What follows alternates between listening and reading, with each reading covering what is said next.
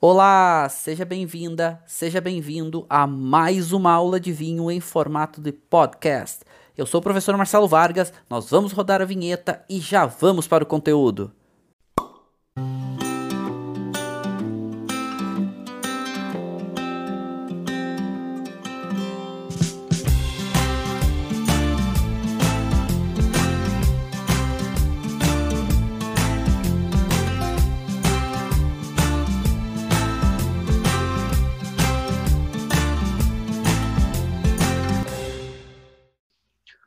Olá, sejam todos muitíssimos bem-vindos. Eu sou o professor Marcelo Vargas. Estamos começando mais uma aula do nosso grupo de estudos e degustação de vinhos.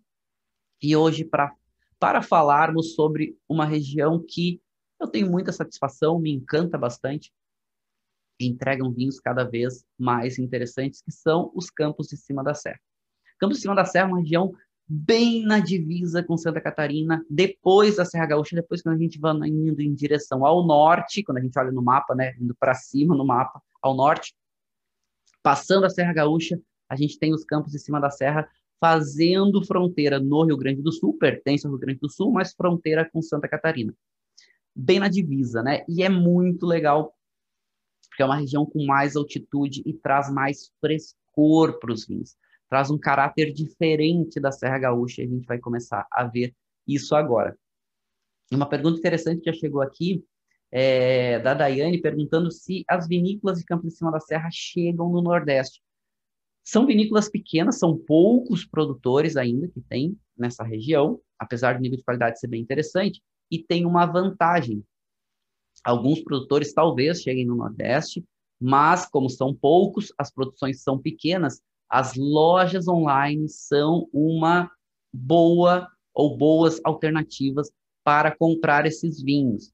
E depois eu dou duas dicas de loja para vocês que eu acho bem interessante, que eu sei que tem os produtos ou as muitas vezes conseguem comprar direto das vinícolas. Mas tem duas lojas aqui no Rio Grande do Sul que são online e são especializadas em vinhos brasileiros, principalmente vinhos gaúchos.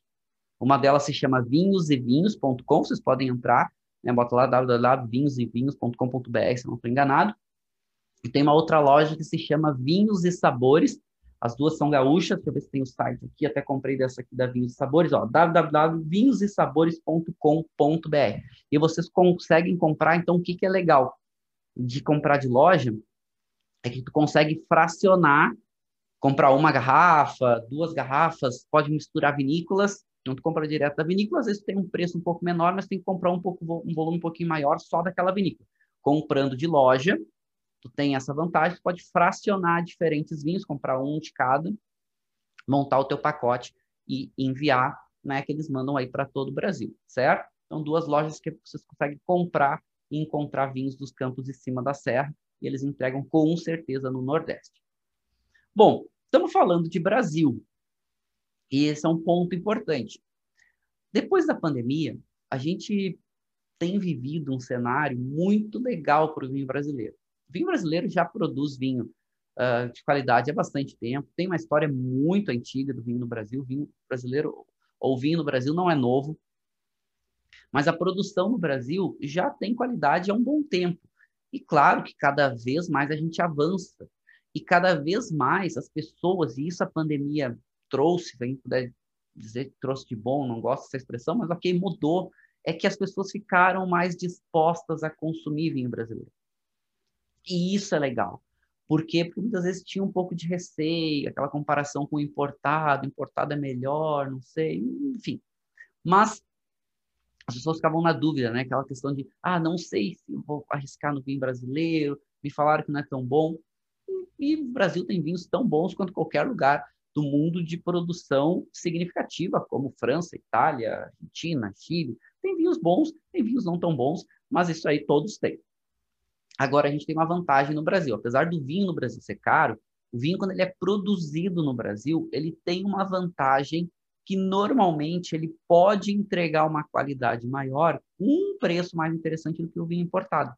E mais uma vantagem é que ele viaja menos, porque ele já está aqui no Brasil apesar da gente ter um país muito grande, de modo geral, ele viaja um pouco menos para chegar até as pessoas, e quanto menos o vinho viaja, melhor. Esse é um ponto importante, porque a gente sabe que o vinho vai se desgastando conforme ele vai é, viajando, né? Então a gente sabe que o vinho vai tendo esse desgaste natural. E aí a gente tem essa vantagem aqui dos vinhos brasileiros. E a gente vai falar de Campos de Cima da Serra e eles ficam aqui no Rio Grande do Sul, bem na divisa com Santa Catarina. E ele já tem um terroir que remete um pouco mais ao que a gente vê em Santa Catarina, dos chamados vinhos de altitude. Ok? Então, aqui o um mapa ampliado, a gente está vendo aqui o Rio Grande do Sul, aqui é vendo as principais uh, macro-regiões que a gente tem no Rio Grande do Sul. São quatro hoje, apesar da gente ter vindo em outras áreas do Rio Grande do Sul também, a gente tem aqui no Alto Uruguai, a gente tem aqui um pouco mais para o norte, mas essas quatro são as mais famosas, sendo a Serra Gaúcha, a Serra do Sudeste, a Campanha Gaúcha e Campos de Cima da Serra, que é essa áreazinha aqui, roxinha, que vocês estão vendo demarcado no Rio Grande do Sul, fazendo fronteira com Santa Catarina. Em Santa Catarina, a gente sabe que já tem uma produção bem importante de vinho, chamado Planalto Catarinense, que são vinhos de altitude. São vinhos que têm uma maior é, altitude nos seus vinhedos e que vai trazer um caráter bem diferente para os seus vinhos, favorecendo vinhos mais frescos. Só que, atenção, e agora eu vou falar especificamente de Campos de Cima da Serra, isso também acontece um pouco em Santa Catarina.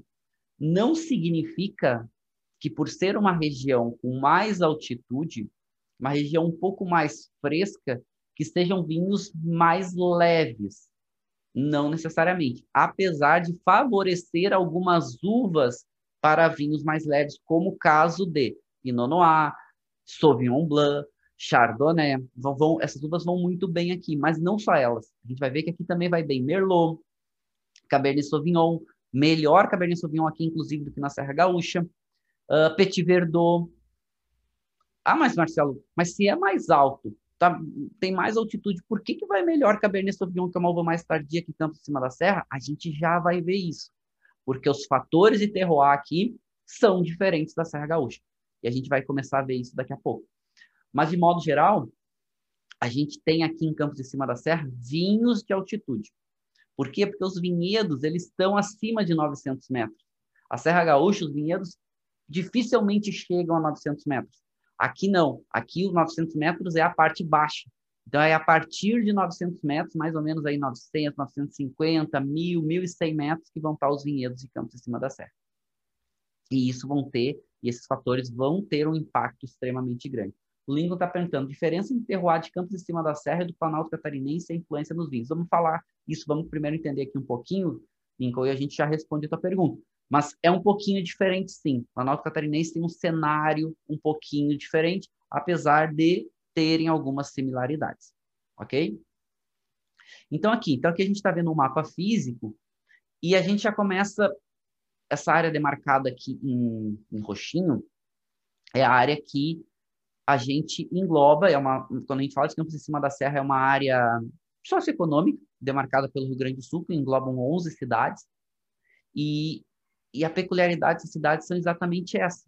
São cidades com maior altitude na divisa com Santa Catarina, ok? Dois municípios principais, e esses municípios vão ser bem importantes, aliás, porque boa parte dos vinhedos vão estar concentrado aqui entre esses dois municípios, que são Vacaria, que é o principal, e muitos capões.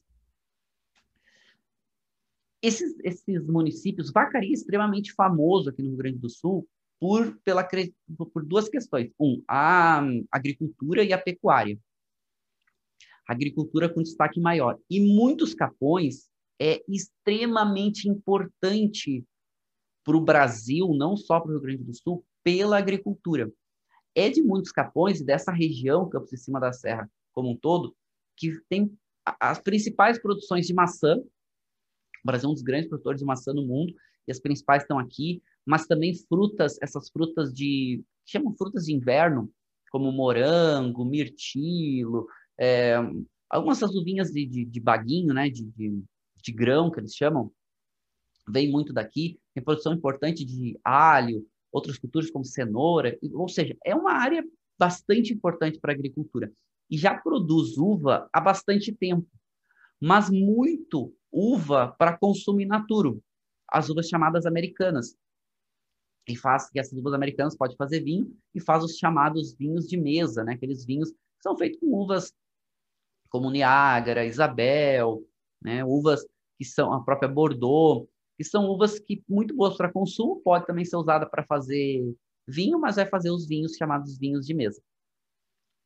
E com o passar do tempo, alguns produtores aqui importantes e esses produtores de outras culturas que acabaram também trazendo a cultura do vinho, que começaram a entender essa área como uma área importante para a produção de uva para vinho fino. E isso vai ter um, um, um, um, trabalho extremamente louvável e extremamente importante da Embrapa. A Embrapa, que é um centro de pesquisa de referência que temos no Brasil, eles pesquisando essa área também para a produção agrícola de outras culturas, por exemplo, eu sei que tem estudos aqui muito legais da maçã, etc., começaram a ver que o solo, a formação de terroir como um todo era favorável para uva fina. E aí alguns produtores de outras culturas acabam também implementando a uva fina para a produção de vinho. E vai ter um personagem muito importante nesse meio do caminho que eu já falo para vocês. Então essa região aqui, né, na divisa de Santa Catarina, duas cidades principais, Vacaria e muitos capões. Ponto importante para a gente fazer uma separação. Por mais que a gente está falando que Campos de Cima da Serra é uma região socioeconômica, ou seja, ela é definida pelo governo gaúcho, não é uma área de denominação de vinho ainda, não é uma indicação geográfica. Não tem nem IP, nem DO, ok? E a gente tem aqui eu trouxe para vocês aqui o mapa das IPs e das DOs, aqui que a gente tem no Brasil, para vinho. Campos de Cima da Serra não entra nesse, nessa demarcação ainda. Pode futuramente se tornar, basta que os produtores se organizem, comecem a fazer as pesquisas, entender o que, que melhor pode produzir nessa região e demarcar as áreas, mas por enquanto não. Então, então a gente está falando de uma área socioeconômica, que envolve vários municípios. E esses municípios, principalmente, esses municípios que eu falei para vocês, de Vacaria e Muitos Capões, mas outros municípios começam a ganhar destaque também, porque quando uma região começa a produzir vinho de qualidade, essa região começa a ganhar um certo destaque, outros produtores começam a se interessar também. Outros produtores de outras culturas, mas também outros produtores de vinho e de uva de outras regiões começam a também olhar para esse lugar. Opa, posso ter um vinhedo lá. Aí tu pega as grandes vinícolas, que tem vinhedos em vários lugares, e elas começam a olhar, pô, eu sou uma vinícola da Serra Gaúcha, mas eu tenho vinhedo na Serra do Sudeste, eu tenho na Campanha. Deixa eu olhar aqui se eu não posso daqui a pouco ter um vinhedo aqui em Campos de Cima da Serra. Ou, por exemplo, deixa eu ver se não tem um produtor que esteja interessado em ter uvas, produzir uvas e ter uvas de qualidade, e eu, uma vinícola, vou lá e compro dele para produzir vinhos diferentes. E se a gente está falando que é um terroir diferente, é um terroir que favorece a ter uvas. Não, a colheita não é mais cedo, tá? Por mais que tenha mais altitude, por mais que seja uma região é, que tem uma amplitude térmica maior, a vindima lá não é mais cedo. Pelo contrário, ela é mais tarde.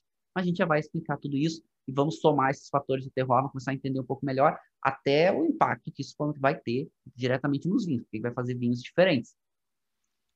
Mas isso faz com que a região comece a se desenvolver. Então, como também já é uma região agrícola, tem essa, essa possibilidade maior. Só que enfrenta um desafio que muitas vezes outras regiões enfrentaram, não só no Brasil, no mundo. Quando tu tem uma região produtora agrícola muito relevante, de outras culturas bem constituídas, quando os produtores vão começar a produzir uva para produzir vinho fino, que, que acontece? O vinho fino ele é um produto diferente, ele é um produto que requer mais tempo, ele é um produto que requer mais cuidado. O retorno não é tão imediato. Envolve investimentos maiores, enfim. E muitas vezes alguns produtores já estão acostumados com outras culturas que são mais rápidas, retorno mais rápido, por exemplo, a maçã. Maçãs para os grandes produtores já tem praticamente a produção vendida, certo? Então, muito mais rápido o giro de dinheiro. E aí eles vão começar a entrar no vinho fino, o vinho fino é mais lento, e eles muitos acabam se desmotivando. Isso acontece, tem acontecido em Campos de Cima da Serra, né, como contraponto a essa evolução e a esse avanço da, da cultura do, da uva de qualidade aqui. O Zé Santos está perguntando, no caso da Cabernet Sauvignon, seria um perfil mais elegante? Qual a referência? Boa, já vamos responder, tá? É, é um perfil um pouco mais elegante se a gente comparar com vinhos, por exemplo, lugares, lugares mais quentes, como, por exemplo, Cabernet Sauvignon na Argentina e no Chile. Acaba que a Cabernet Sauvignon aqui é um pouco mais elegante mas tem uma intensidade aromática maior e uma complexidade, às vezes, um pouquinho maior. E a gente vai entender isso por quê. Nós podemos classificar como sendo um pouco mais elegante. Falei que não tem DO para vinho, certo? Mas já tem uma DO que é super importante. Ela surgiu esse ano, 2020. Esse ano não, né? Ano passado, 2020. Março de 2020 que é uma DO de um queijo com uma qualidade muito legal, muito alta, que é o queijo artesanal serrano. Essa é uma DO já reconhecida aqui no Brasil, dessa região. Essa é uma região também, inclusive tem aqui uns, uns pinhões, né? Tem uma pinha, e aqui o pinhão, os pinhões aqui dentro. E é uma região com muitas araucárias. Eita! Araucárias. E e é uma região muito favorável à produção de pinhão. Boa parte do pinhão que a gente tem no Brasil vem daqui. Então também é uma região muito bonita. E o queijo, esse queijo é produzido há muito tempo. É um queijo que tem muitos e muitos anos e que eles estavam batalhando para ter uma DO e tiveram agora. E é muito legal porque essa, essa DO de, de, desse queijo ela envolve Campos em cima da serra e um pedaço, se chama inclusive, né? O nome da DO é DO é, Campos em cima da serra. Eu até vou tirar minha câmera aqui para vocês verem. Deixa eu tirar aqui para vocês, só para vocês verem aqui o selo, né? Aqui, ó, Campos em cima, esse é o selo Campos em cima da serra, denominação de origem. E, e vocês podem ver hum, aqui a beleza desses selos, desses, desses queijos, às vezes mais menos maturados, mais maturados mas são queijos extremamente gostosos e vale muito a pena quem tiver a oportunidade e recomendo fortemente ir conhecer a região, faz vacaria como sua base e já conhece produtores de queijo, conhece produtores de vinho e outros. Já vou, claro, vou trazer para vocês alguns produtores para vocês conhecerem. É uma região muito bonita, uma região de altitude, inclusive falei para vocês aqui, né? Olha as aracárias aqui no fundo, olha que bonita, que bonitas, né? E a gente está muito perto, até faz parte do conjunto dos aparados da Serra. Né? Inclusive com os cânions, tem um cânion famosíssimo aqui chamado Itaimbezinho, é o segundo maior conjunto de cânions do mundo. Então, tem o turismo de aventura aqui muito rico, paisagens lindíssimas. A gente está falando de altitude, né? uma região que tem muito planalto, né? que é aquelas áreas mais planas em maior altitude. Tem coxilhas, tem relevos variados, mas é muito bonito. E os Aparados da Serra é um conjunto muito lindo que vale muito a pena conhecer, porque realmente é espetacular. O Eberson está falando aqui que é, da família Lemos de Almeida, Castas Brancas, sim, vou falar um pouquinho deles, inclusive, recomendar a visita lá, porque é bem legal, né? A antiga Fazenda Santa Rita. E o Marco Daniele, do Ateliê Tormentas, é, compra Pinot Noir dos Campos em Cima da Serra. Sim, não é só ele, tá? Tem outras, tem outros produtores que compram Pinot Noir de Campos de Cima da Serra para fazer pinots bem interessantes. Outro é o Vinhedo Serena. Vinhedo Serena tem seu vinhedo principal que fica ali em Nova Pádua, que é incrível, né? O projeto Vinhedo Serena só com Pinot Noir, os Pinot Noir são incríveis, só Pinot não, tem alguns outros vinhos que eles fazem, branco inclusive, mas principalmente Pinot, e eles também compram um Pinot de Campos de Cima da Serra para fazer um dos Pinots deles bem, bem legais assim como o Marco Daniel. São bem bacanas. E aí formam esse cenário que vocês estão vendo no fundo, e aqui é muito legal, um cenário, né, uma região muito propícia para consumo de vinho, mas para piqueniques, para essa questão mais de interação com a natureza, porque realmente ela é muito, muito bonita. Aqui até peguei uma foto, essa foto é, é, um, é uma foto de uma, de uma aluna que tem um projeto muito legal, inclusive ela escreveu uma matéria, ela é jornalista, se chama Alexandra Aranovic, e ela tem lá o Café Viagem, vocês podem, ela tem uma matéria sobre o campus de cima da serra, recomendo vocês entrarem lá, porque ela dá várias dicas de enoturismo, né? ela visitou a região, ficou um tempo lá, então recomendo vocês a depois, quando puderem, dar uma olhadinha. Uma outra coisa legal que a gente tem aqui é que a gente tem a única obra do Oscar Niemeyer do Rio Grande do Sul, ela fica em Vacaria, né, que se chama Casa do Povo, que é inclusive que vocês podem ver, né, esse formato circular clássico do, do Niemeyer. É um espaço cultural, tem teatro, tem um anfiteatro aqui dentro, tem auditório, assim, é bem bacana. E aí vocês podem ver, é um, é um local muito visitado, inclusive, para quem estuda arquitetura, quem trabalha com essa questão de urbanismo, exatamente por essa obra do Niemeyer, que é uma obra bem legal, bem bacana de conhecer para quem gosta, inclusive faz tem toda uma correlação os ambientes, podem ver as janelas aqui, as janelas todas redondas, e as janelas têm um formato específico para ver cada parte, é bem legal, assim, um projeto bem, bem bacana de se conhecer. Uma outra coisa que a região também é famosa, para quem gosta, é um rodeio internacional muito conhecido, já, tá, já tem há mais de 30 anos esse rodeio, que é o rodeio que chamam né, Rodeio Crioulo Internacional, que fica em Vacaria, é uma região importante para para essa questão né, da pecuária, essa relação também dos tropeiros, enfim. E, inclusive, na cidade de Vacaria, o ponto turístico principal, tirando a obra do Niemeyer, é tem uma estátua ali no centro da cidade que é um peão, né, num cavalo crioulo, bem legal. E para quem gosta de rodeio e tudo mais, quando pudermos voltar, né, as, passarmos a pandemia, é uma festa muito legal, vem gente do Brasil inteiro e do mundo inteiro participar, um evento bem grande que, né, para a cidade como um todo. Mas vamos falar um pouco de terroir, né? Vamos falar um pouco de vinho especificamente. A gente já viu coisas para fazer. Uma outra coisa legal de fazer lá, recomendo fortemente, tá? É visitar a fábrica e a loja de varejo da RAR, do grupo Randon. E aí eu até falo para de, depois para vocês, mas é muito legal. Fica ali pertinho de Vacaria e é muito bacana de conhecer. A Rara é uma fábrica de queijo de altíssima qualidade, uma das mais, mais modernas do mundo que a gente tem aqui no Rio Grande do Sul. Então, também recomendo fortemente. A Rara também é produtora de vinho, mas eu falo um pouquinho mais sobre isso para vocês daqui a pouco, tá bom?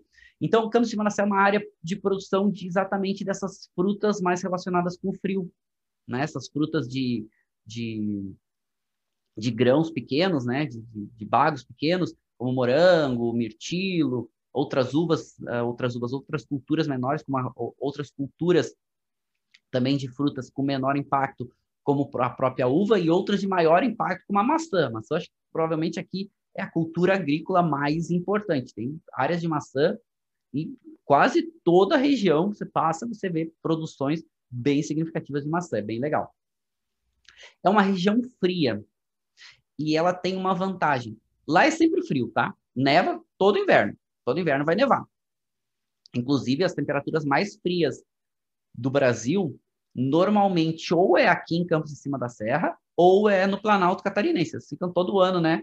Brigando aí qual que é a região mais fria, qual local faz mais frio durante o ano. Então, é bem frio, só que tem um vento, e esse vento, inclusive, durante o dia, não só à noite. E esse vento é um vento frio também, mas ele tem uma vantagem.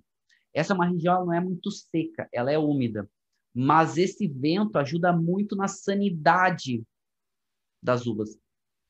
Por quê? Porque ajuda, ajuda a secar um pouco, a não reter a umidade nas, na videira, e essa umidade na videira muitas vezes é desfavorável, muitas vezes favorece, é desfavorável para o vinho de qualidade, mas por quê? Porque favorece fungos, doenças e outras. E esse vento regular ajuda a tirar um pouco dessa umidade, principalmente dos bagos, né, para não ter ataque de, de, ataque de fungos importantes ali, e também ajuda no frescor, mas é sempre frio, tá? Então, sempre que vocês forem lá, levem um casaquinho, inclusive no verão, certo? Verão é quente, mas levem sempre um casaco, porque daqui a pouco bate um vento e esse vento realmente é de deixar a gente com bastante frio.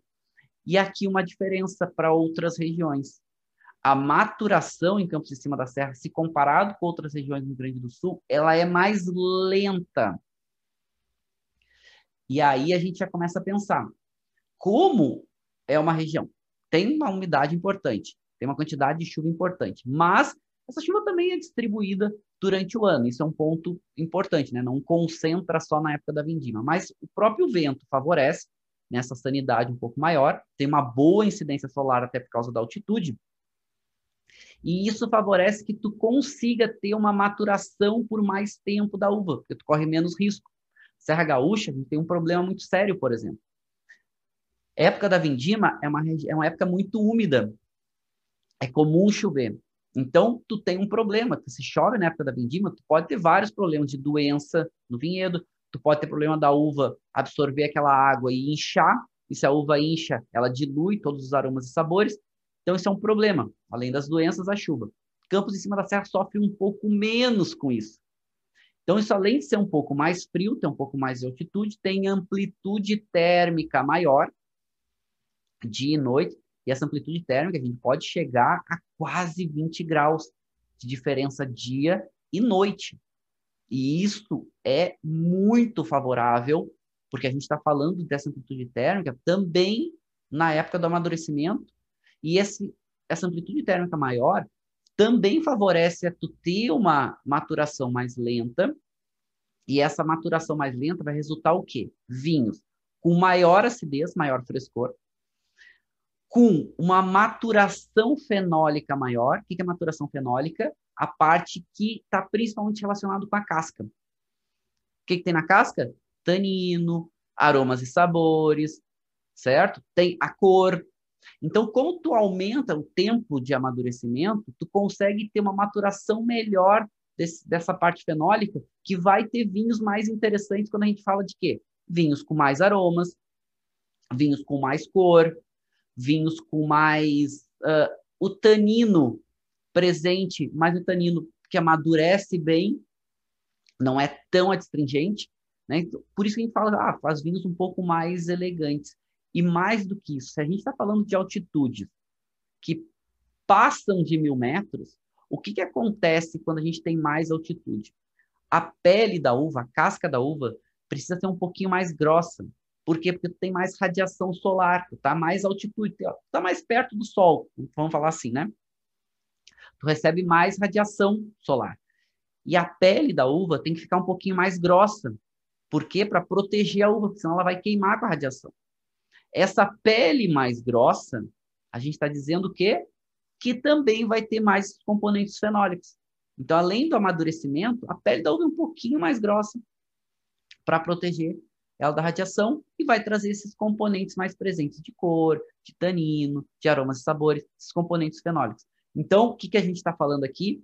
Que favorece uvas que são colhidas um pouco mais cedo, mesmo que aqui em Campos de Cima da Serra, com esse amadurecimento maior, essas uvas mais precoces, também colhe ela um pouquinho depois que outras regiões, mas também algumas uvas tintas mais estruturadas que tu pode deixar amadurecer um pouco mais e que não vai perder o equilíbrio, pelo contrário, vão ter uma questão de acidez bem presente, certo? Então vocês já estão começando a entender.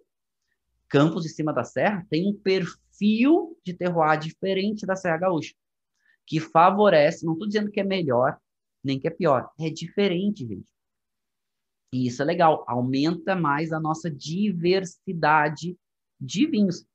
Se a Serra Gaúcha é mais difícil para uvas, por exemplo, mais uh, precoce, como a própria uh, Pinot Noir, a Sauvignon Blanc, né, que a Sauvignon Blanc não seja tão precoce, mas Campos de Cima da Serra é muito favorável para essas uvas. Mais do que a Serra Gaúcha. Certo? Ok. É... Aumento, então, como ponto né, de observação, esse aumento de ter vinhos normalmente um pouco mais aromáticos, vinhos mais elegantes, vinhos com uma acidez normalmente um pouco mais presente. A Andrea está perguntando. Eu posso dizer que, então, a sinergia dos fatores climáticos regula essa maduração ao longo do tempo?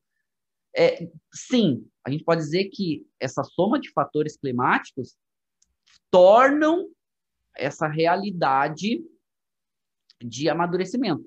Ou seja, um amadurecimento mais lento e um amadurecimento um pouco mais longo. A colheita, para vocês terem ideia, a colheita em Campos de Cima da Serra, ela acontece normalmente um mês, às vezes até mais do que na Serra Gaúcha.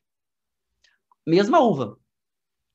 A Merlot normalmente está colhendo na, na, na, Serra Gaúcha ali em fevereiro, né? Normalmente fevereiro já está colhendo. Campos de Cima da Serra, está colhendo em março. E às vezes, dependendo da uva, até está colhendo em abril. Exatamente por causa dessa maturação mais longa. E tem mais uma coisa. que também faz com que essa, essa vindima seja mais tarde em Campos de Cima da Serra.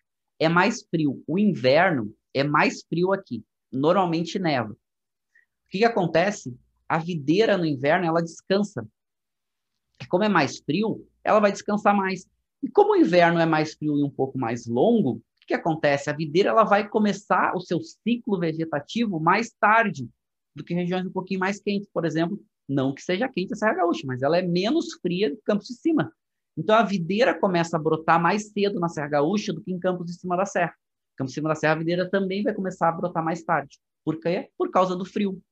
E isso vai fazer também com que a maturação, o ciclo vegetativo da videira, vá se estender um pouco mais. Então tem esses fatores. E aqui vocês podem ver o relevo, um pouco desse relevo de Campos de Cima da Serra, com essas com coxilhas, né, que esse, essa variação de terras um pouco mais planas, com ondulações, mas a gente vai ter um planalto muito importante. Planalto sempre vamos pensar, né? Planalto, plano alto. Então a gente está falando de uma região um pouco mais plana, mas com também altitude.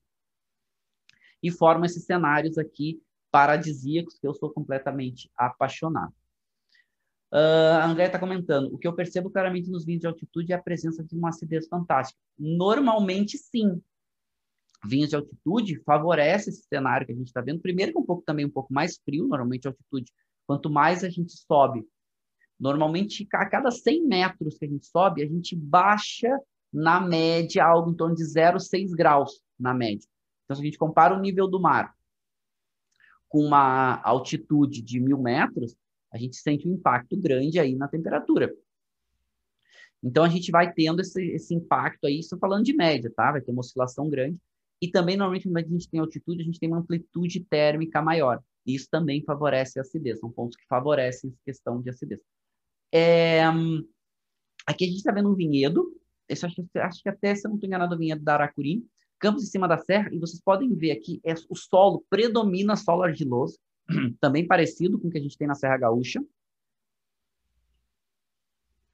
Mas com algumas diferenças aqui, e diferenças importantes. Quais são elas? O solo em Campos em cima da serra é mais profundo. Solo mais profundo favorece uma drenagem um pouco, um pouco melhor. Outra coisa, a gente tem alguns afloramentos de calcário aqui, mais presentes que a Serra Gaúcha.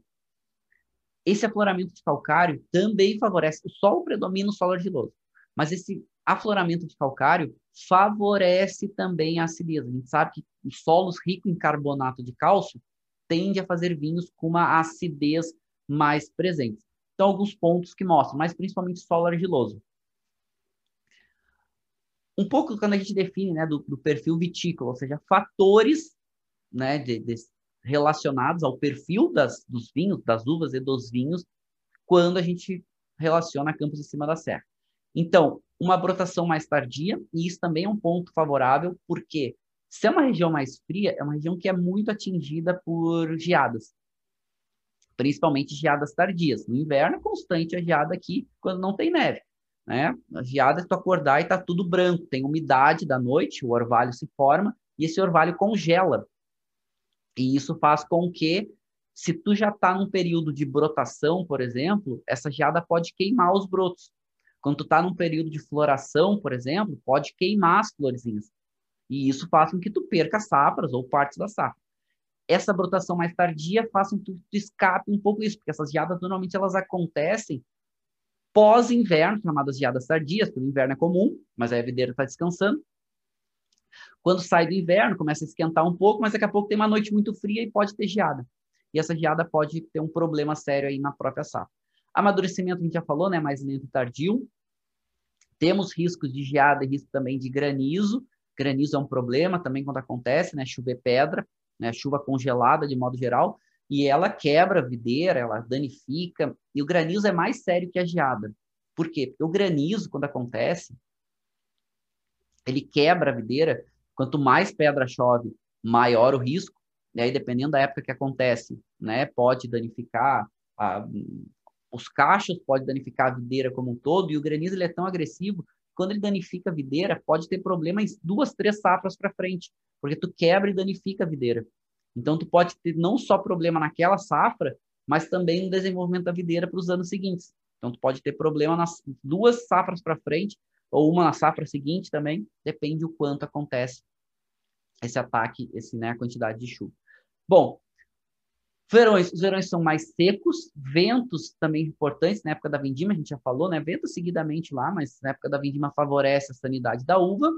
Os verões são um pouco mais secos, também favorece isso, a gente tem um pouco menos de chuva na época da vindima, se comparado, por exemplo, com a Serra Gaúcha, solos com boa drenagem, e aí resulta vinhos com um pouco mais de intensidade de cor, um pouco mais de intensidade de aromas. E é por isso que a gente pega vinhos tintos da, da, de Campos de Cima da Serra e fala, nossa, mas como esse vinho Merlot tem um pouco mais de cor, mas por quê? Cabernet Sauvignon, extremamente colorido, né? Que a gente chama de pinta-língua, né? Chega a manchar a taça daquela pigmentação. É exatamente por isso, desenvolve um pouco mais a parte fenólica. Mas não faz vinhos muito adstringentes. Essa maturação maior que a gente vê aqui, ela favorece o amadurecimento, o bom amadurecimento da parte de taninos também, e não ficam taninos desagradáveis. Aqui para a gente ver né, um pouquinho mais os vinhedos, e aí que a gente vê aqui a geada, né? Essa, você vê tudo congeladinho, é bem comum nessa região. E o problema não é a geada no inverno, que a videira está descansando, o problema são as geadas tardias, quando a gente já tem as, as uvas ou o ciclo vegetativo acontecendo, principalmente em brotação e depois na parte da floração. E aqui um pouco do perfil, né, o que, que forma do perfil sensorial dos vinhos. E aí a gente consegue ver aqui, lembrando, né, esse aqui, esse é um mapa de uma pesquisa científica feita pela Embrapa e outros centros de pesquisa de enologia no mundo, que definiram o perfil sensorial médio dos vinhos é, com vários fatores analisados e principalmente relacionados às regiões. E aqui, os vinhos brancos da, do Campos de Cima da Serra e os vinhos tintos. E o que, que a gente vê? A gente vê uma intensidade de aromas de médio para muito, a gente vê uma intensidade de aromas frutados de médio, muitas vezes sobe, e uma acidez de média para muito também. Exatamente por esse perfil que a gente estava vendo. Isso, mas mais intenso do que se a gente comparar, por exemplo, com a Serra, Serra Gaúcha. Corpo e álcool médios, certo? Isso aqui para vinhos brancos, lembrando que normalmente as uvas brancas são colhidas um pouco mais cedo. Já nos vinhos tintos, percebam como a gente ganha um pouco mais de intensidade. Exatamente por quê? Por causa dessa questão que a gente falou, dessa, desse desenvolvimento fenólico maior. Lembrando que nos vinhos tintos, a gente usa as cascas durante o processo de fermentação. Então, vou extrair características das cascas. No vinho branco, eu não faço isso. A gente normalmente separa as cascas. Como a casca é, contém a maior parte fenólica das uvas, a gente vê essa intensidade maior aqui para tanino, para essa persistência de boca e até essa intensidade maior de aromas aqui, quando a gente relaciona também a frutas. Por quê? Porque a gente sabe que na casca tem boa parte da, dos componentes aromáticos que contribuem para o perfil dos vinhos. Então, esses dois perfis dá bem para a gente ver que faz vinhos, apesar da altitude, vinhos tintos também bem interessantes. Só que são vinhos tintos também, acabam sendo colhidas, as uvas acabam sendo colhidas um pouco mais tarde, certo? Mas também não é só por causa da altitude, é pela soma de fatores. O Planalto Catarinense, fazendo uma comparação, o Planalto Catarinense tem mais altitude, de modo geral.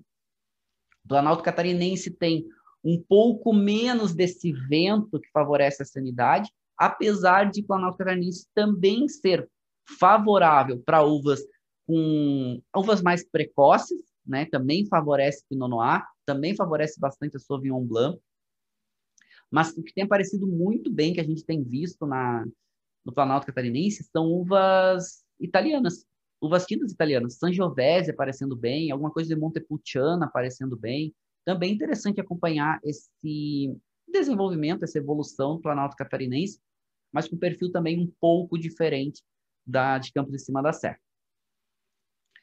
O, a Ana Lúcia falando, pensei que nessa região os vinhos tinham mais corpo devido à casca mais grossa. Também, isso também influencia, tá, Ana Lúcia? A casca mais grossa tende a fazer com que tu, a, tu extrai mais essas características da casca, também vai, ter, vai depender muito do processo de produção dos vinhos, quanto mais tiver extração, mais pode contribuir para esse caráter de corpo. Mas também vamos entender o seguinte, tá? É, quando a gente fala de corpo, não é só os elementos da casca. Tem outros elementos, como, por exemplo, o açúcar e o próprio álcool, que são elementos que também vão contribuir para essa questão do corpo. Então, região mais quente, por exemplo, tende a fazer vinhos com mais álcool e esse álcool vai dar mais corpo também para o vinho. Um personagem extremamente importante para Campos de Cima da Serra, o senhor Raul Randon, infelizmente falecido agora, poucos anos atrás, que é um grande personagem dessa região, um grande empresário. Ele hum, foi quem investiu muito forte nessa região. Ele não foi o primeiro a plantar uvas finas. Tinha, tiveram alguns outros produtores da própria Serra Gaúcha que foram. Parece que a Panizon foi uma das primeiras, que é uma vinícola aqui de Flores da Cunha, se eu não estou enganado. E eles foram dos primeiros a, a botar uva fina aqui nessa região para testar, para fazer vinhos, etc. Mas seu Raul Randon, que é produtor dessa região, produtor de várias culturas, inclusive ele tem a parte da fábrica de queijos que eu falei para vocês, tem a fábrica de, de carnes também, né, de salames e outros, ele importa também produtos da Itália, queijos, uh, prosciutto, né, prosciutto de Parma e outros, é muito legal os produtos da RAR, e ele também começou a investir no vinho, nas uvas, fez uma parceria com a Miolo, então as uvas de Campos de Cima da Serra, vinificadas na Miolo, na Serra Gaúcha, e fazendo vinhos bem interessantes. E isso também foi um impulso importante, um empresário de grande valia começando a investir em vinho fino. Isso também fez com que acelerasse um pouco mais a produção e outros empresários de culturas diferentes também começaram a investir no vinho. E aí a gente vai ver a própria Aracuri. Aracuri é uma vinícola boutique, ela não tem a vinícola ainda, mas tem os vinhedos, também são produtores rurais importantes dessa região. Né? A Sopra, que é outra vinícola também de produtor, um produtor super importante de maçã, também tem outras culturas, mas principalmente maçã, que também começa a investir em uva para fazer vinho de vinho fino de qualidade. Mas o Raul Randon foi o grande personagem e incentivador dessa região, certo? E aqui, né, os vinhos da RAR, que são os vinhos da Randon, RAR é a marca de, de produtos alimentícios, né, deles. Inclusive, se vocês forem a essa região, visitem o varejo da RAR, visitem a fábrica de queijo da RAR. Sabe aquelas, aquelas cenas que vocês veem, aquelas, parece Itália, com aqueles discos de queijos, né? Prateleiras e prateleiras, né? com aquelas, aqueles corredores enormes. A RAR tem. Então, se vocês forem lá, é uma das fábricas mais modernas de produção de queijos do mundo. É muito legal visitar. E é um orgulho, inclusive, ter eles aqui em Campos de Cima da Serra e ter uma, uma, uma empresa brasileira com esse perfil e vinhos bem interessantes. Eu gosto bastante dos vinhos, principalmente desses vinhos mais vinhos brancos.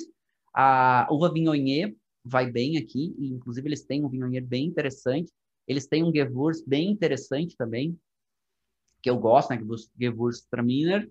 E o, o, o Pinot deles também é legal. Acho que vale. É interessante provar. Bom, então a gente falou, né? As altitudes aí normalmente a partir de 900, tem algumas áreas um pouquinho mais baixas, chegando a mais de mil metros, ou seja, é alto. Temos mais altitude. E a Serra Gaúcha normalmente chega ali a 700, a área de vinhedo, né? Serra Gaúcha 700 metros, quando muito chegando a 800 metros as áreas de vinhedo. Tem mais altitude, tem áreas planas, a gente falou que muitas áreas são planalto, então tem uma insolação maior. Essa insolação maior também ajuda no amadurecimento das uvas. Essa umidade também um pouco menor na época da vindima, os ventos e a amplitude térmica. Então a gente está montando um cenário aí de terroir muito favorável para vinho fino de alta qualidade. E é o que a gente está vendo. Aqui um lugar para vocês conhecerem, que é a principal vinícola hoje lá em Campo de Cima da Serra, que fica em Vacaria, que é a vinícola Campestre.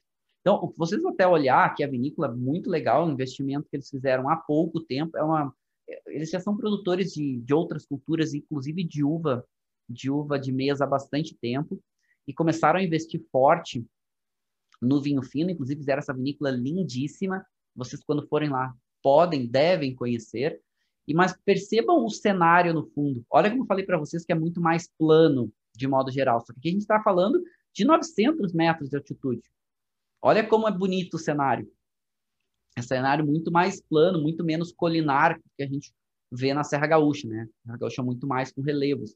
Aqui não. Aqui a gente tem alguns relevos, mas muito mais plano, mas um plano em altitude, muito mais planalto. E é uma vinícola que vale a pena vocês conhecerem, tá? A vinícola tem uma estrutura muito boa. Tem cada vez mais vinhos interessantes, vinhos finos aparecendo, e que vale bastante vocês conhecerem. Aqui eu trouxe um mapa de precipitação para vocês, só para vocês compararem um pouquinho, para a gente entender essa, essa diferença da Serra Gaúcha. A Serra Gaúcha está aqui, ó, está nesse bolsão aqui que chove mais de 2 mil milímetros, tá? E também a gente vai ter o campus de cima da serra nessa, nessa área aqui, que são esses verdes um pouco mais clarinhos, onde a gente vai ter aí algo em torno a partir de 1.500 milímetros. Isso é uma média, tá? Mas quais são as vantagens? 1.500 milímetros é muita chuva. Se a gente pensar que Bordeaux, na França, já é úmido chovendo 1.000, 1.500 é bastante. Mas essas vantagens que a gente falou. Primeiro, essa chuva é bem distribuída durante o ano. Segundo, a gente tem um pouco menos dessa chuva na época da vindima. Depois, a gente tem esses ventos que ajudam a amadurecer a uva, ou seja, ajuda a sanidade da uva, a não reter essa umidade, essa umidade não ficar retida hum, dentro do, do próprio cacho, na própria videira, nas folhas, etc. Tudo isso vai facilitando aí esse amadurecimento das uvas, mas se a gente pensar que não chove pouco, tá? Não é uma região seca. Mas também o solo com uma boa profundidade uma solo, um solo com uma boa drenagem. A gente sabe que o solo argiloso ele tende a reter mais água. Quanto mais profundidade, melhor. Tem uma, uma outra peculiaridade do solo, é que é um solo pouco fértil. E isso também favorece para vinhos de alta qualidade. A gente sabe que a videira, ela em solos muito férteis, ela produz muito, né? Principalmente a parte verde, e acaba perdendo um pouco na qualidade das uvas. Esse solo um pouco menos fértil, favorece um pouco mais esse perfil de qualidade para vinho fino. O Bruno está perguntando: Campos, uh, Campos da Serra, por ter altitude, pode ser comparado às altitudes da Argentina? Boa pergunta, Bruno. É, nem tanto, tá? Tem alguns fatores, a altitude é importante, mas a Argentina a gente tem que sempre considerar o seguinte: primeiro, um solo completamente diferente, um solo muito coluvial, solo muito aluvial, solo muito aí falando do Vale de Uco, né? Solo com muito carbonato de cálcio, uma região é, calcária de modo geral, pedras calcárias e outros. A gente tem um solo muito mais seco, a gente tem uma região muito mais seca na Argentina, então tende a fazer vinhos lá um pouco mais concentrados. Se a gente comparar os dois de modo geral, Campos de Cima da Serra é um pouco mais elegante, Argentina um pouco mais concentrado. São diferentes, tá? Não é que não comparar o que é melhor ou o que é pior. Bom, aqui eu trouxe esse mapa para vocês, que ele é um mapa que ele faz alguns estudos climáticos e ele marca essas regiões. Mas aqui, em resumo, ele marca algumas regiões brasileiras importantes de produção de vinho e ele faz aqui a, a, a época da vindima e aí ele compara, né, quando que acontece a vindima, etc. E aí a gente está vendo aqui, por exemplo, que Campos de Cima da Serra, a vindima ela vai acontecer a vindima porque ele pega o ciclo vegetativo, né? Ele pega o ciclo vegetativo da videira, conforme ele acontece dentro de um período até o momento que vai ser vindimado. E a gente vê Campos em cima da serra acontecendo um pouco mais tarde a vindima, se comparado, por exemplo, com Serra Gaúcha e Campanha Gaúcha. E aí depois a gente vai ter mais tarde ainda o Planalto Catarinense, que aí vai ter a vindima ainda mais tarde, que aí é uma região um pouco mais fria, como uma referência aí quando a gente compara. Aqui um outro mapa, só para vocês também terem, que a gente compara alguns índices que são avaliados de perfil de local. Primeiro, índice de insolação, certo? Então, a gente tem aqui um local de clima temperado, mas com uma boa insolação. A gente tem um índice de frio noturno, e esse aqui é um ponto importante, as noites frias, que vai gerar essa amplitude térmica. A videira quando a noite é fria, durante o período de amadurecimento, quando a noite é mais fria, o que a videira faz? Ela vai descansando um pouquinho, ela desacelera o processo de amadurecimento. Isso faz com que estenda o período de amadurecimento. Então, são essas noites frias de Campos de Cima da Serra que fazem com que tenha esse amadurecimento um pouco maior. Mas uma região que tem uma quantidade de chuva bem interessante. Né? Não é uma região seca. E esse é um ponto importante, tá? Não é uma região seca. É uma região que tem uma quantidade de chuva, uma quantidade de umidade bem significativa. Mas esses fatores, essa soma de fatores de terroir, do terroir local, favorece muito esse amadurecimento um pouquinho maior. Perfil dos vinhos. Então, tende a ter um pouco menos de corpo e um pouco menos de álcool, ou seja, não é uma região quente, uma acidez maior, mas um bom amadurecimento fenólico. Por isso, mais cor, por isso, uma intensidade de aromas e sabores, por isso, ter um tanino presente, mas esse tanino não necessariamente aquele tanino tão adstringente, porque ele amadurece bem. Ok. Muito, e aí essa é uma comparação interessante da gente pensar. Esse cenário de terroir faz com que a gente remeta a um caráter muito mais frutado, esse caráter de fruta bem mais presente, algumas notas florais mais presentes e algumas notas até de ervas mais presentes. Tem uma uva que se dá muito bem aqui em Campos de Cima da Serra também, que é uma uva tinta, que é a Merlot. E a Merlot, muito mais associada, muito mais associada ao Merlot de clima mais frio, clima mais fresco, que amadurece com um caráter mais fresco. Se a gente comparar, por exemplo, com o Merlot da até da, da Serra Gaúcha, mas principalmente Merlot da campanha gaúcha, o Merlot aqui, ou a uva Merlot que vai gerar os vinhos Merlot, quando eu falo de a Merlot é a uva, quando eu falo de o Merlot é o vinho, tá? Os Merlots aqui acabam tendo uma boa concentração de cor, acabam tendo um caráter de fruta vermelha muito presente, uma nota, que é uma nota herbal muito gostosa, mas é uma, é uma nota de é, mentol, é uma nota de eucalipto, é uma nota que a gente encontra em Merlot de clima mais fresco, e aqui a gente encontra. Então é bem interessante isso para quem gosta, o Merlot um pouco mais fresco, um pouco menos de corpo e um pouco mais de acidez se comparado, por exemplo, com a campanha. São bem interessantes. E o tanino, o tanino aqui um pouco mais macio do que o Merlot quando a gente encontra, por exemplo, do Vale dos Vinhedos. Não que o Merlot do Vale dos Vinhedos seja extremamente tânico, não, não é isso. Só que o tanino aqui fica indo um pouco mais macio por esse amadurecimento diferente que a gente tem.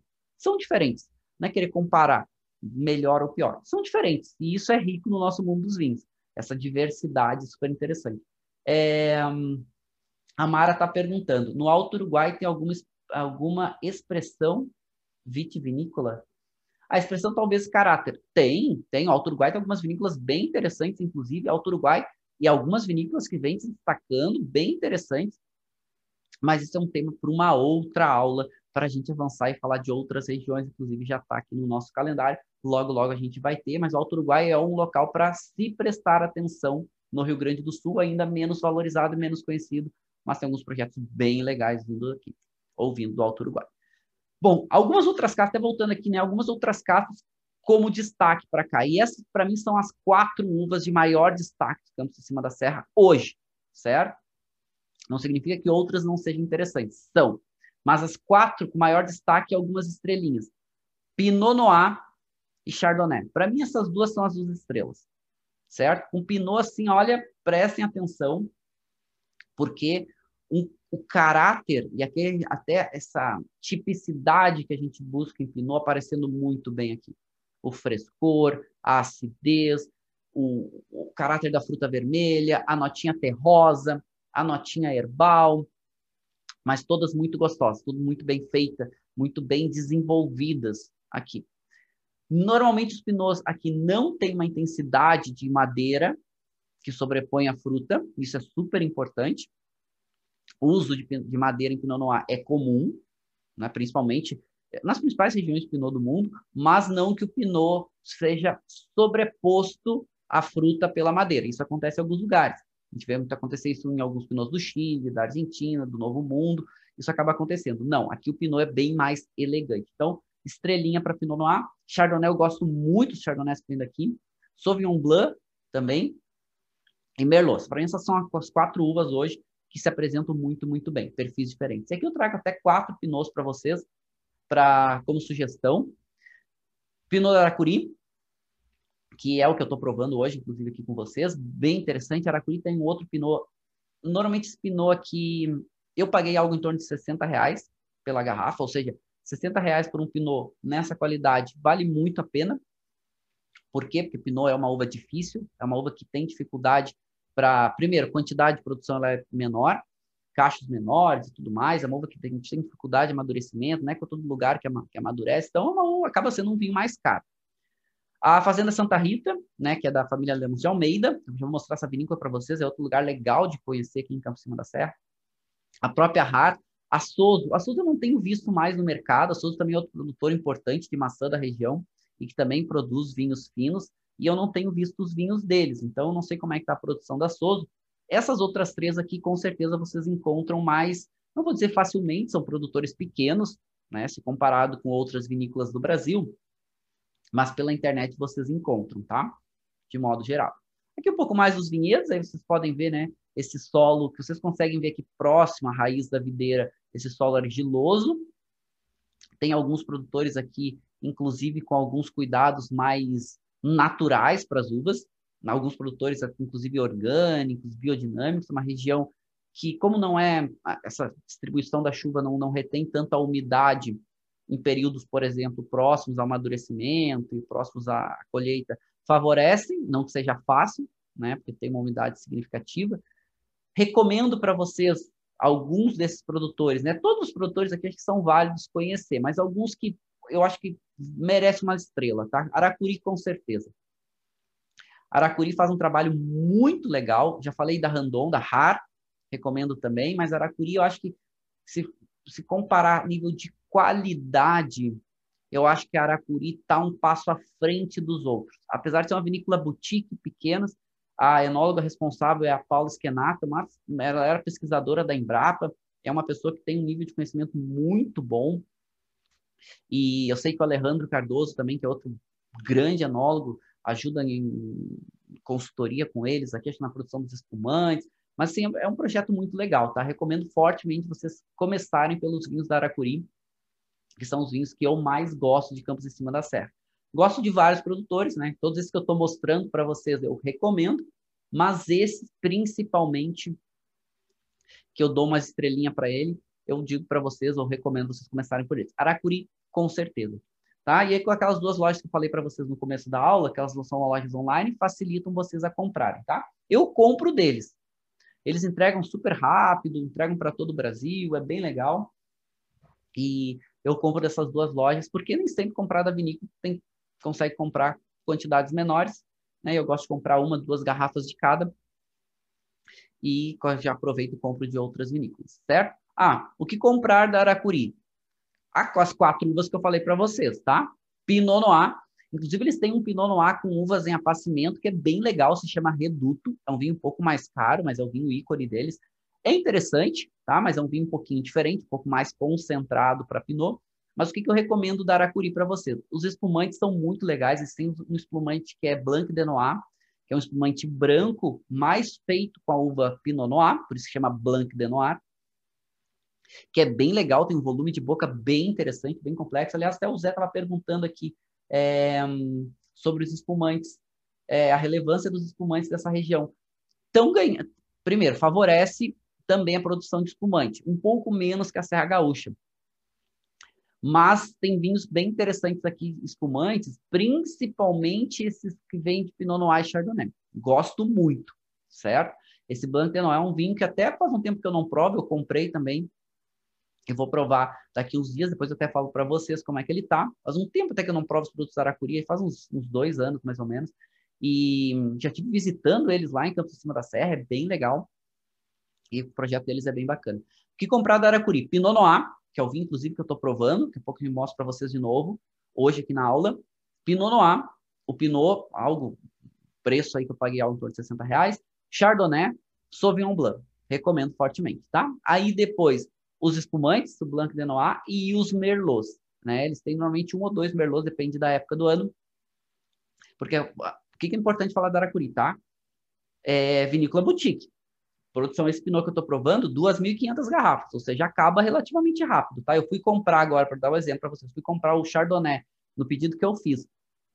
Fui pedir o Chardonnay, o Sauvignon Blanc também já não tinha mais da loja, né? Comprei na loja online, já não tinha. Só vendi tudo já, um lote muito pequeno, consegui o Pinot e consegui os espumantes.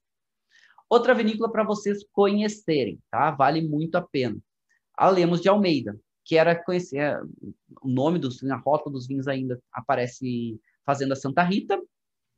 Vocês podem encontrar esse nome também como Fazenda Santa Rita. É uma construção é, portuguesa muito legal, vale muito a pena conhecer, uma estrutura bem legal, assim, a arquitetura, o projeto, o atendimento lá era bem bacana também. ou seja, vinícola campestre e vinícola Lemos de Almeida. Aracuri não tem vinícola lá. O, Edson está perguntando: esses vinhos de campo de cima da serra vão ter caráter semelhante aos da Borgonha, Pinot e Chardonnay? Não, Edson. Não vão ter tão parecido, mas vai ter o caráter de Pinot. De modo geral, eles vão ter um pouco menos de acidez que a Borgonha e eles vão ter um pouco menos de intensidade. Vão ser vinhos um pouco mais leves se comparado de modo geral com a Borgonha. A Borgonha é um pouquinho mais intensa, mas mesmo a Borgonha tem diferentes produtores e diferentes áreas. Ok? É uma área que tem menos produtores aqui com Pinot, mas tem bastante o caráter da Pinot. Esse caráter da fruta aparece bastante e até um ponto favorável aqui para Campos Cima da Serra. O caráter da fruta para Pinot é um pouco mais evidente nessa fruta vermelha, então eu recomendo recomendo vocês provarem, que eu acho é uma experiência bem legal. É, a Gimene está falando isso muito da Aracuri, é bem interessante. São, são, são vinhos bem interessantes de modo geral. São vinhos que eu gosto e são vinhos que se apresentam muito bem e todos esses produtores acho que vale vocês provarem. Claro, a gente tem aqui em Campos de Cima da Serra uma variação de safra ainda bastante grande, como mais ou menos acontece na Serra Gaúcha né, anos um pouco mais quentes, consegue ter um amadurecimento ainda melhor.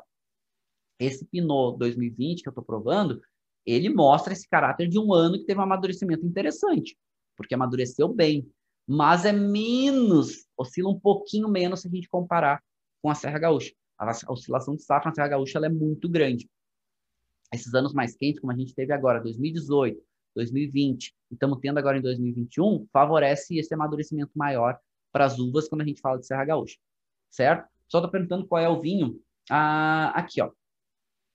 Deixa eu mostrar para vocês que esse vinho, eu já volto aqui para a apresentação, que eu estou provando é esse Pinot Noir aqui, da Aracuri. Deixa eu pegar aqui melhorar o foco, ó. Pinot Noir, safra 2020, e faixa de preço, claro, vai oscilar de local para local, tá? Então, inclusive, contra-rótulo, eles falam algumas informações aqui. Eu gosto quando o contra-rótulo passa informação. Deixa eu ver se eu consigo melhorar o foco aqui. Informações interessantes.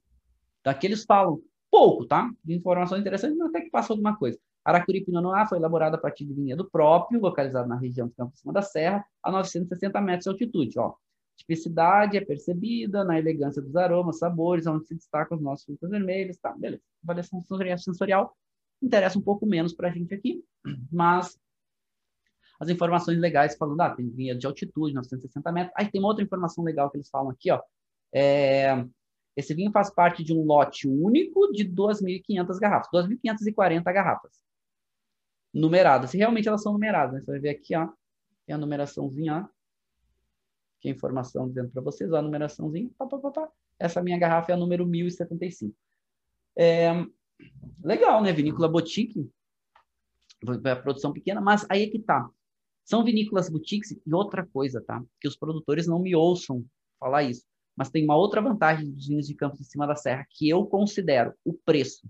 Os vinhos lá não são vinhos caros. São vinhos com preço bem interessantes.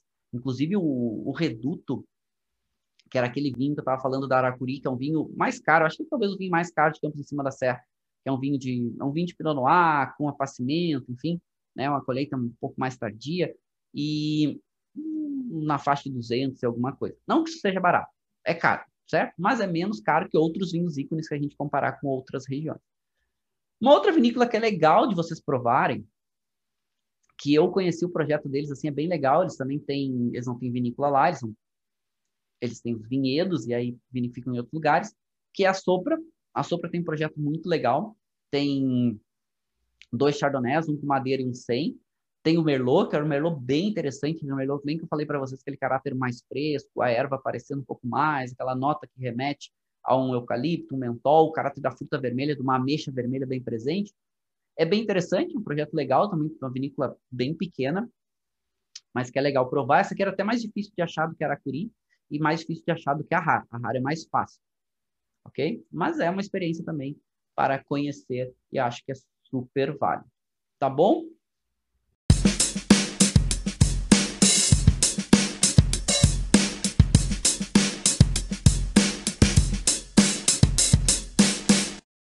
Você acabou de ouvir uma aula de vinhos do professor Marcelo Vargas. em formato de podcast. Para mais conteúdos, dicas e materiais sobre a bebida, acesse o site www.marcelovargas.org. Um forte abraço e até o próximo encontro.